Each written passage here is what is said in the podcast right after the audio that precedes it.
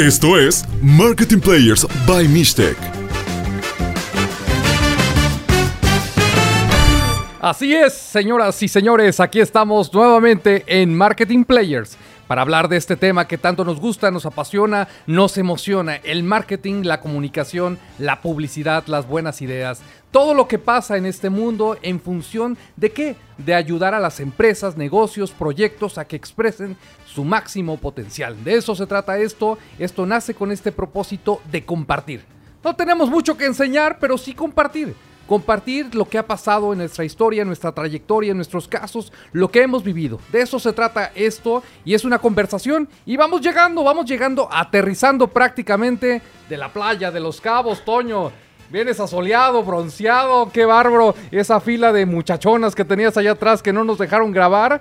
Muy emocionado. Nos distrajeron mucho, pero ya estamos de regreso. La pasamos muy bien, sin duda, en Los Cabos. Tuvimos oportunidad de, de convivir, de compartir con un cliente, dar una charla, de grabar podcast también. Seguramente lo van a ver muy pronto, o más bien ya lo vieron, ya no sé si estoy antes o después. Este es el metaverso, Toño. Es, el, metaverso, ya tengo que entender el mundo de una forma distinta.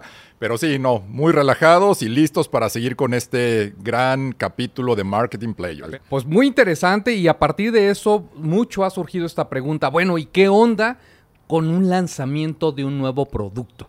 Es muy fácil pensar en este sentido, es muy fácil, romántico, ¿no? Cuando hablamos de marketing siempre, oye, voy a lanzar tal cosa, voy a lanzar una cerveza de mil tantas más que existen en el mercado. ¿Por qué una cerveza más tendría que existir? Cuando ya hay un montonal, pero esta es artesanal, pero yo tengo una que es más artesanal. Entonces, ¿dónde está esa diferenciación? ¿Por qué lanzar un producto más? ¿Realmente el mercado, el público necesita otro producto más? ¿Y por qué? Yo creo que vamos partiendo el rol de lanzamiento de nuevos productos dentro de un área de marketing. No sé dónde puede quedar si es la número uno o la número dos en la zona de glamour para una marca, ¿no? Tal vez la número uno puede ser, hay que hacer un comercial, aunque a veces no queden muy bien algunos, pero bueno, puede ser una zona de glamour, siempre hace una producción, pero creo que la número dos y la más tangible puede ser lanzar un nuevo producto muchas empresas necesitan justamente el rol de lanzamiento para generar más venta, pero creo que tenemos que dar una perspectiva mucho más amplia, ¿no? Desde aquel emprendedor o aquella persona que tiene una ocurrencia, se me ocurrió hacer esto y la voy a llevar a cabo. Sí, es un está pensando en lanzar un nuevo producto, un nuevo servicio. Aquellas empresas que ya están vendiendo algo y requieren algo para dar ciertas noticias y aquellas que justamente lanzar un producto es una zona de marketing. Al final tenemos que lanzar algo para que nos sigan viendo, nos sigan recordando, etcétera. Es un panorama sumamente amplio esta parte de desarrollo de nuevos productos. Oye, Toño, pero a ti que te gusta tanto este tema de los deportistas y su carrera después de ser deportistas justamente y cómo generan valor y cómo crean productos, te traigo una sobresaliente. ¿Tú te acuerdas de Tyson? ¿No? El boxeador. Ah, el gran campeón, por supuesto, sí, el del qué pasó ayer, cómo no, claro que sí. Pues acaba de hacer un lanzamiento bien interesante. ¿De qué se trata, Toño? A ver, platica a la audiencia. El gran campeón, justamente, que es muy dinámico, que es irreverente, que ha estado en las buenas y en las malas, está presentando, bueno, él ya había lanzado a finales del año pasado su compañía Tyson 2.0, una compañía totalmente de cannabis, ya con la apertura que hubo en Estados Unidos, abrió tiendas y productos de, de, de cannabis, ¿no? Que ya está muy en boga y ya está totalmente regulado en la mayoría de estados de Estados Unidos Unidos, el día de hoy está lanzando unas orejitas. ¿Orejitas? O, sea, orejitas ¿Como tal cual, como casi, casi, como los gomitas, gomitas, pero en forma de orejas, remembrando aquella vez que el campeón del mundo mordió a su rival, a, a Holyfield, le, arrancó un pedazo de oreja. Después de casi 25 años, dice, ¿cómo conecto con esta comunidad pro cannabis que está consumiendo mis productos? ¿Cómo les doy innovación? Y lo lanza en un empaque como si fuera un dulce, prácticamente, una bolsita de gomitas, pero en forma de orejita, remembrando ese suceso, ¿no? ¿Y tú crees que está bien o mal eso? Eh, pues bueno, vamos por partes. todo depende, todo depende. A mí me parece asqueroso. y morder la orejita. Depende de quién, vamos por partes.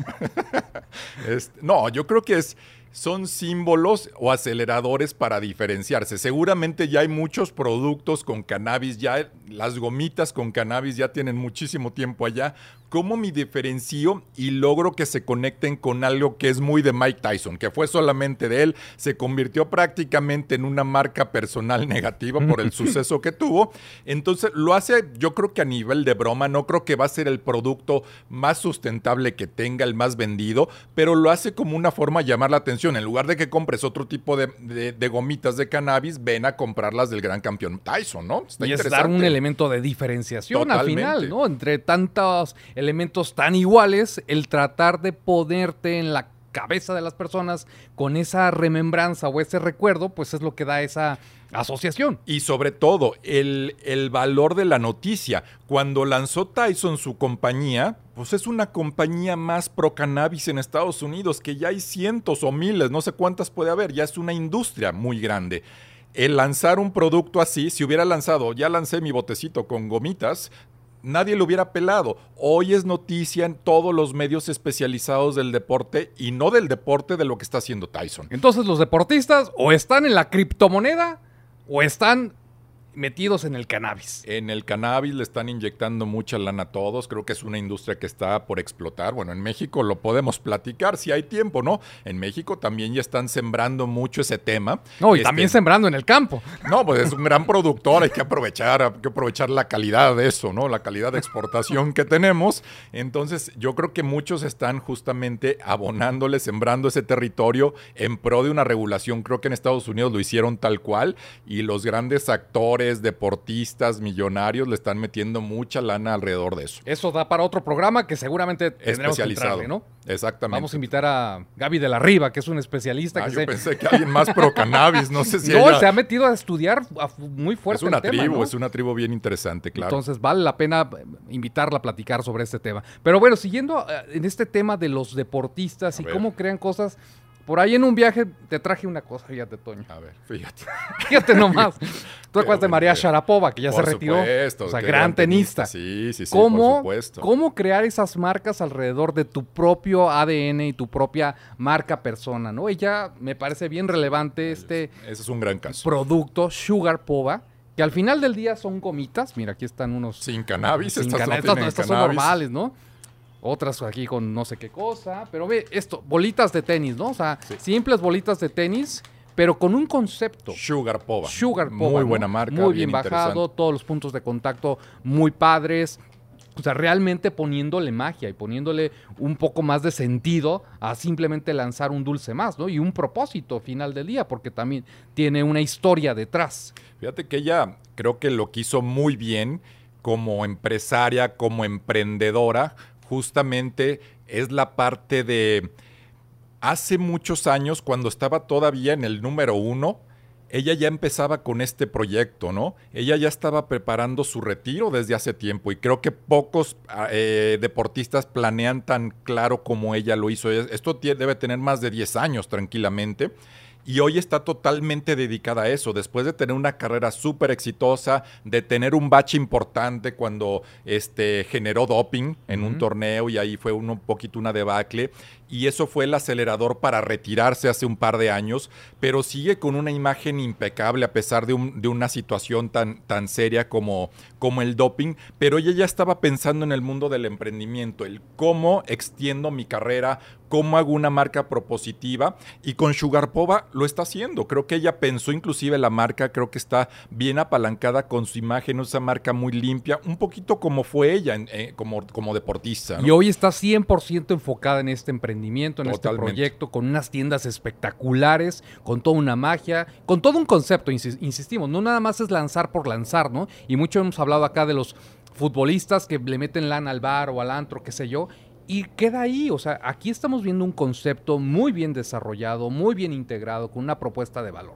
Y, y, sobre todo tú, tú dices mucho esta frase de unir puntos, ¿no? De conectar justamente oportunidades cómo estamos en Jalisco con muchísimos fabricantes, con industrias poderosas en el mundo de, de esta industria de dulces, para no ir tan lejos, ¿no? Eh, se hace una de las expos más importantes o se hacía una de las más importantes de confitería aquí en Jalisco y cómo no unen puntos, ¿no? De invitar a un atleta, a generar conceptos, generar marcas, generar ideas distintas alrededor de un producto. Ella no inventó las gomitas. Ella Son las simplemente compras genéricas en las cualquier- empaquetó y le puso una marca atractiva y el precio de Sugar Pova es dos o tres o cuatro veces más que el promedio de unas, eh, unas gomitas de osito que te compras en una farmacia en Estados Unidos. Está aportando valor porque su marca vale. Entonces, un- una recomendación ahí para los players, unir puntos. ¿no? Unir De puntos. repente tú como emprendedor puedes tener una gran idea, un gran proyecto, un gran producto y de repente puede haber celebridades, futbolistas, qué sé yo, que puedes integrar y pueden hacer algo juntos de una forma mucho más trascendente, espectacular. Claro, y, y muchas veces es acercarse con las industrias. Las industrias no tienen el poder de una marca. Te acercas con una industria, le ofreces una idea distinta, diferente, atractiva, y puede hacer justamente una conexión atractiva para que ambos ganen, ¿no? Casi todo lo que podemos imaginar ya está inventado. Sí, o sea, sí. de alguna forma los vendedores o las marcas o los negocios han abrumado a los consumidores con demasiados productos y la gente cada vez está menos predispuesta a desviarse del camino, a parar para tomar ese producto. Hay una sobreoferta de productos. ¿Para qué queremos más productos, Toño? No, yo creo que ya está eh, la demanda alcanzada, por eso se convierten más que nada en noticias, separando yo creo que el territorio de tecnología, que es muy pujante, que sí tenemos muchas necesidades todavía en ese territorio, pero los productos de consumo creo que ya están rebasados, creo que ya con los básicos podríamos sobrevivir. Y hagan la prueba en sus casas, abran una, una despensa, abran una, abran y vean qué tantos productos nuevos tienen. Tienes los básicos y de repente te das el, la licencia de comprar algo nuevo, pero compramos los básicos. course, Entonces toda esa innovación que se está generando simplemente se convierte en noticia para el punto de venta, para las marcas, pero yo creo que ya se tiene que pensar distinto en este, en este proceso de lanzamientos o descubrir y validar necesidades que tenga el consumidor, ¿no? Por eso en el tema de suplementación, de alimentación más saludable, sigue como vía creciente, porque si hay una necesidad de cuidarnos, de protegernos, de con los alimentos, ayudarnos a llevar una mejor salud, ahí hay una vía libre. Pero ¿no? ahora que dices el tema de la alacena, ¿cuál es la recomendación? ¿Volver a generar un producto más que no se necesita? ¿Llenar más de basura, digamos el tema? ¿O realmente encontrar ese valor y transferirlo al mercado? Yo creo que muchas veces no se entiende verdaderamente cuál es ese valor que estás aportando. y cuáles pueden ser los diferenciadores. Ahorita tocábamos justamente el tema de alimentación, cómo se están metiendo mucho a la suplementación, a los probióticos, a los, a los valores añadidos porque los necesitas, porque no vas a ir a consumir otro tipo de elementos y cómo el alimento de rutina diaria te puede dar ese beneficio. Pero para eso tienes que pensarlo. Hay muchas emprendedores que están haciendo esta parte de suplementación por su lado y los de alimentos de consumo por otro. No se están juntando a hablar qué están viendo como tendencias y cada quien está haciendo su esfuerzo. Al final está habiendo más oferta que demanda, yo creo. Pero al final también como consumidores, como clientes, nos encanta encontrar esos aspectos extraordinarios que llaman la atención en el anaquel o en internet o donde tú quieras comprar, que realmente te deslumbran, ¿no? Entonces, el tema de, de seguir encontrando esas propuestas extraordinarias de valor sigue siendo algo relevante.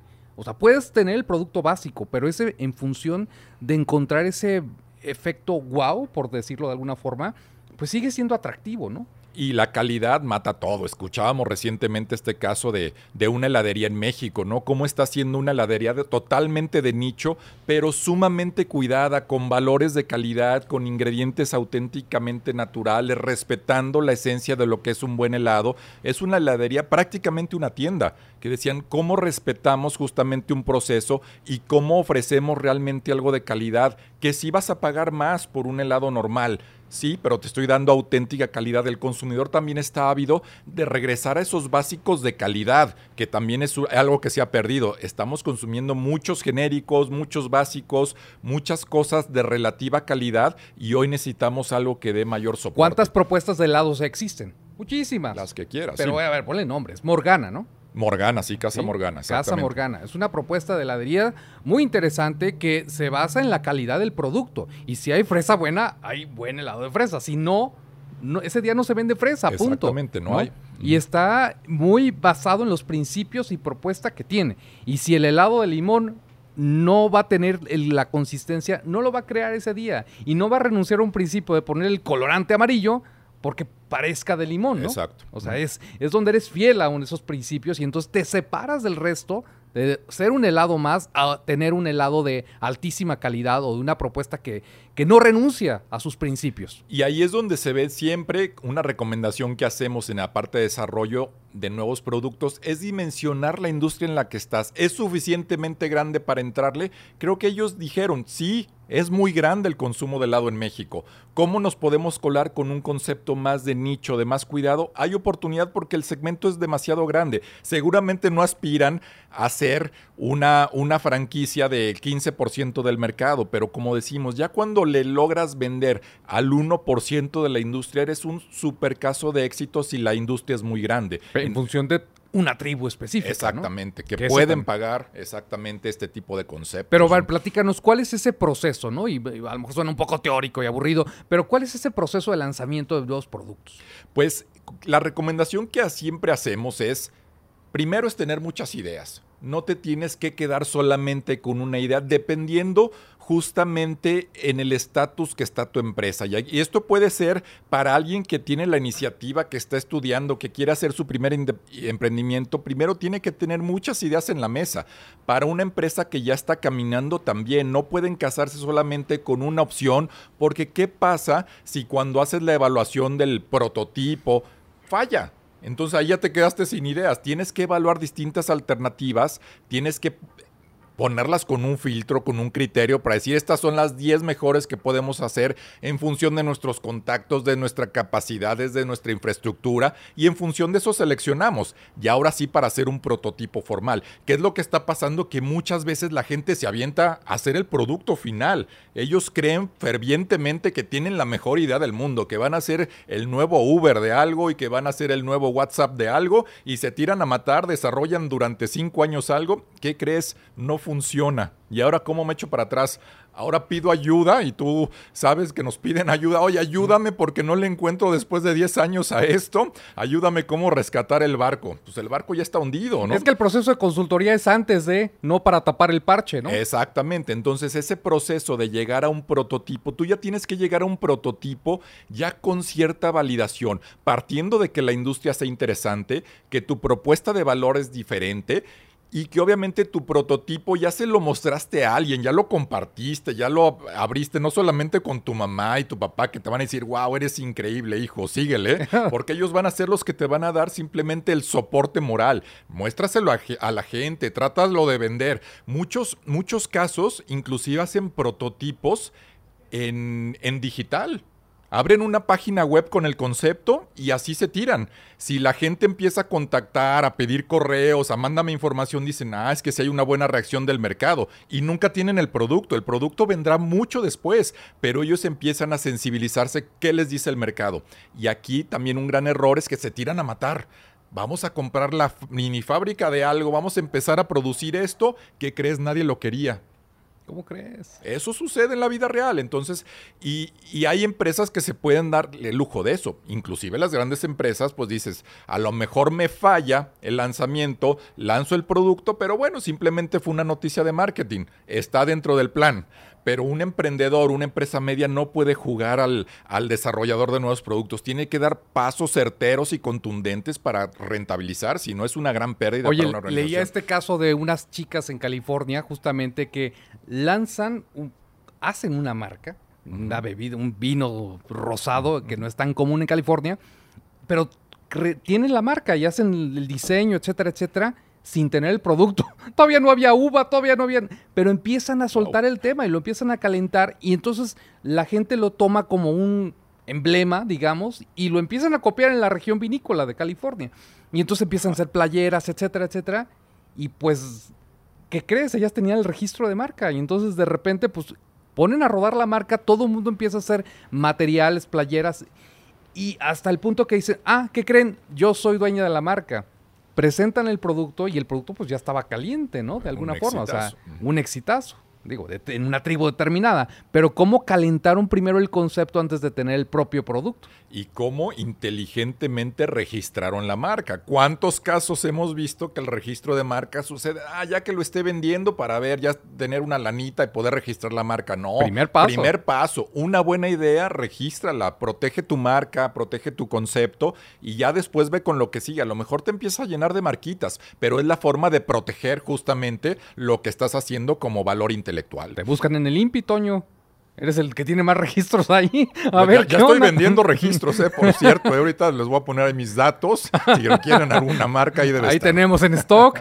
Oye, pero estás hablando ahí de algo importante, porque ahorita yo creo que estamos generalizando y la realidad de un emprendedor versus una empresa consolidada, el tema de un lanzamiento de producto es totalmente diferente. Para un emprendedor es su razón de ser, es para ganar su pan nuestro de todos los días y para a lo mejor para la empresa es un proceso de tener una noticia más. Creo que son dos realidades totalmente diferentes. Muy distintas, muy distintas, sí. Y creo que la parte del emprendedor es bien difícil porque también muchas veces piensan que la necesidad es en función de ellos. Ah, porque yo pienso así, porque yo me siento así, porque yo tengo este problema, creemos que todos tienen ese problema. Y también hemos caído justamente en hacer esas mentorías donde, oye, ¿para quién es este producto? No es que yo tengo esta situación, entonces lo pensé para mí y lo fabriqué, ya tengo la maquila, ya tengo N número de cajas listas para vender. Oye, pero hay gente como tú en la calle, no, no sé pues desde ahí es un error. Volvemos al tema. Tienes que tener muchas ideas en función de un problema. Es mucho más fácil vender un nuevo producto si conectas con un problema. Si no, se convierte un tal vez lo compraría. Si no conectas con un problema y no es una industria grande, pues necesitas recurso para hacerlo relevante. Y los emprendedores por lo general no tienen ese recurso. Entonces tienen que dar un paso muy certero en las fases de desarrollo de su idea de negocio, ¿no? Creo que sí, hay que apoyarlos. Y el emprendedor que tiene ese empuje y esas ganas y ya no quieren ser empleados, etcétera, pero piensa en sus ideas. También. Pero, tú no te has equivocado, o sea, en función de determinar un problema, Toño. No, por o sea, supuesto, por supuesto. Detectas un gran problema de realmente duro y lo presentas y todo el mundo dice, claro, está clarísimo. Y no funciona. ¿Por qué por supuesto, por supuesto. Tenemos muchos casos de, lo que nos ha pasado y, también la realidad de poder compartir y asegurar ciertas cosas porque lo hemos vivido. O sea, las canas no son gratis, ¿no? También por algo, blanco. por algo ya estamos hablando con tanta autoridad, sentimos, porque hemos vivido muchas situaciones. Nosotros también hemos fracasado, lanzamos un centro de emprendimiento deportivo que era una cosa maravillosa en concepto la necesidad la había de era cómo apoyar a esa gente que está en vías de retirarse o está en activo en su carrera deportiva y cómo hacerlos emprendedores, cómo ayudarlos justamente a que se convirtieran en estos sugar povas de México. La idea era genial, nos la aplaudieron en distintos foros. La presentamos en la academia, por no decir el nombre de las universidades. Correcto, sí. Aplausos. Apoyamos. La presentamos en la Secretaría de Salud, apoyamos. Iniciativa privada. Consejos del Deporte, la apoyamos. Correcto. ¿Y qué pasó? Rotundo fracaso. ¿Por qué, Toño? Porque la gente no estaba dispuesta a pagar por eso. Había un problema, es un problema y sigue siendo el problema, pero no están dispuestos a pagar. Ese deportista, aunque tenga el dinero y el recurso, no está dispuesto a pagar por un proceso integral para generar más negocio. Sorprendente o no, sucede. Tal vez en otros países funciona distinto. En México nos cansamos de experimentar. Llegó un momento que ya estas mentorías las estábamos convirtiendo gratuitas. ¿Por qué? Porque no estaban Obra social. Obra social, sí, nos generó muy buenos contactos y una muy buena red, pero la gente no está dispuesta a pagar había un problema, la gente no está dispuesta a pagar por ese problema. Ahí es bien importante detectar eso. Detectaste un problema existe un mercado potencial. Una industria muy grande. Pero no había quien lo pagara. Claro. no, no había quien estuviera dispuesto. Entonces, bueno, ahí está un ejemplo práctico que les podemos compartir en función de eso. ¿Qué significa lanzar entonces un nuevo producto? ¿Cuál es el reto potencial que hay en ese sentido? Yo creo que esté validado, que tengas una validación ya de la gente que digas, bueno, esto me interesa, volvíamos a este ejemplo justamente que lo publicas en una página web o que en distintos foros, por eso este mecanismo que lo hemos visto también en foros de emprendimiento, de ir a pichar tu idea, de ir a exponerla, te da cierta sensibilidad. Y hemos sido jueces, participantes, curiosos y hay unos chavos que pasan o gente que pasa a pichar su idea y nadie ni siquiera les hace la pregunta más básica ni por su nombre. O sea, ideas que no tienen mayor sentido y hay otras que enseguida resuenan. No quiere decir que ya tengas la idea resuelta, pero es un filtro para decir, ahí hay algo, es algo interesante o también también decirles, estás copiando algo que ya existe. Muchas veces el emprendedor, por ser fiel a su idea, se pierde de esa curiosidad de ver qué está sucediendo en el mundo o en el país, en tu ciudad. Te dices, y le dices, oye, lo acabo de ver hace dos semanas en el punto de venta y me dices que es una gran idea. Entonces también tienes que blindar eso con ver qué está pasando. Hoy estamos en la mejor época para un clic saber qué está pasando con algo similar de lo que quieres hacer. Es una buena oportunidad para ir validando tus No hay claridad en el mercado potencial, no hay punto de diferenciación, eso también es claro y lo hemos visto en muchos pitch, justamente cómo presentan y no existe un punto de diferenciación contundente versus la competencia. ¿Por qué tengo que dejar de comprar eso que ya compro por ahora ir contigo con este emprendimiento de la vida y esta idea súper novedosa? Y si no puedes decir ese punto de diferenciación de una forma fácil, es que no existe. Por más que lo quieras inventar y escribir y anotar, si no lo puedes verbalizar en menos de un minuto, tu punto de diferenciación es que no existe. Ahí trata de pensarlo a profundidad y decir, yo soy distinto por estas cinco razones. Y tienes que defenderlas y tiene que estar sustentado en función del interés de alguien que te va a comprar. Si es obra social es distinto. Eso puedes plantear lo que tú quieras si es obra social. Pero si es algo comercial contundente, tienes que tenerlo muy, muy claro. Oye, y otro tema importante aquí es ver oportunidades donde aparentemente ya, pues hay, digamos, obras, por, así, por llamarlo de alguna forma. O sea, cuando tú como negocio, como empresa, estás enfocado a algo, pero de repente estás teniendo residuos, por así llamarlo, o elementos que sobran, y ves una oportunidad potencial que esto que a ti te sobra puede ser algo importante y potencial para otro tipo de mercado y lo transformas en un producto o servicio, creo que lo hemos vivido, ¿no? Eso está súper interesante y creo que es un valor bien relevante cuando perteneces a ciertas industrias, ¿no? Cuando piensas simplemente en un esquema industrial, no tienes esa habilidad para mercadear algún producto, para volverlo una marca de consumo, porque tu estímulo es industrial, vender a granel, vender sin marca, vender en costales, etcétera, y nos tocó, digo, tenemos dos casos muy muy contundentes, uno de un productor, de un ingenio productor de azúcar, un grano, un, un grande, grande. De los grandes exactamente, y cómo tenía exceso de producción, ya nos estaba pagando la producción de azúcar. ¿Cómo convertimos una marca de azúcar cuando sí hay marcas en el punto de venta? Pero cómo agregar un diferenciador a un producto genérico, porque el azúcar es un genérico, pero cómo darle el peso y el aporte a la marca justamente para desarrollar algo distinto. Creo que es un caso bien interesante que las industrias tienen que voltear a ver. Pero y vamos a ventanear. ¿Qué significa lanzar un producto? Muchas veces, y esto es una cosa que nos enfrentamos, es que estamos lanzando un producto y, te encuentras que, a ver, vamos a ver el plan de lanzamiento. Ah, mira, aquí está la línea de producción, ya estamos lanzando los productos. Esa es una realidad, lo hemos escuchado, lo hemos vivido y parece que lanzar un producto es simplemente ya arrojarlo de la máquina, pero dices, ¿y cuál es el apoyo? ¿Cuál es el presupuesto?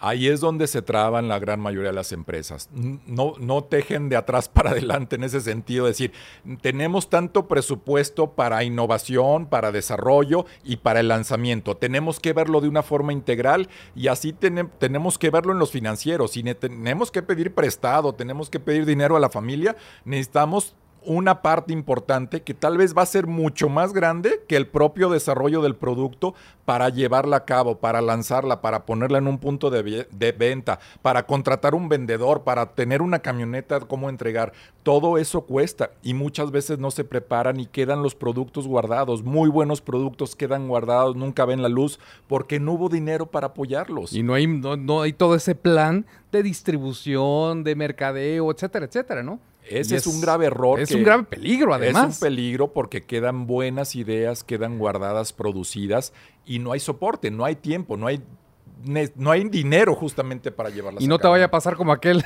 que nos dijo, oye, el presupuesto de marketing, ¿tienes un presupuesto de marketing? Sí, sí está. Por supuesto. ¿Dónde está? A ver, pues lo podemos ejercer. Aquí hay un papelito que dice, hay 35 millones y dice presupuesto arriba. Oye, ¿cuándo lo podemos usar? Ah, eso es otra cosa, pero claro que hay presupuesto, yo ya lo escribí ahí. El presupuesto está en papel, en el Excel. Exactamente. En, la realidad nunca se ejecutó ni mil pesos. Exactamente. Entonces, bueno, hay mucho que resolver en el tema de desarrollo de nuevos productos. Creo que es un tema grande amplio, importante, pero es algo que nos habían pedido mucho hablar de esta temática. Sí, y a veces también otra, otra recomendación práctica para cerrar, muchas veces esa oportunidad está sobre un producto ya existente. O sea, tú como amante de la cerveza, muchas veces puedes decir, oye, es que no voy a sacar una cerveza más, pero fíjate que de todas las que hay, falta esta que no tiene esto. Y esto le llamamos en marketing innovación incremental. A veces de lo que ya existe, el pensar cómo poner ese pequeño diferenciador, puedes darle la vuelta a una estrategia. Ahí la dejamos, porque ya nos están cortando. Sí. ¿Qué más, Toño? Pues nada, prácticamente despedirnos, esperar el siguiente capítulo, tendremos más noticias y creo que ampliaremos ese tema de innovación incremental. Eso creo que puede ser una vía de crecimiento bien interesante, es un concepto amplio, lo tocaremos en un siguiente capítulo. Y si no del cannabis. Muchas gracias, hasta luego. Saludos.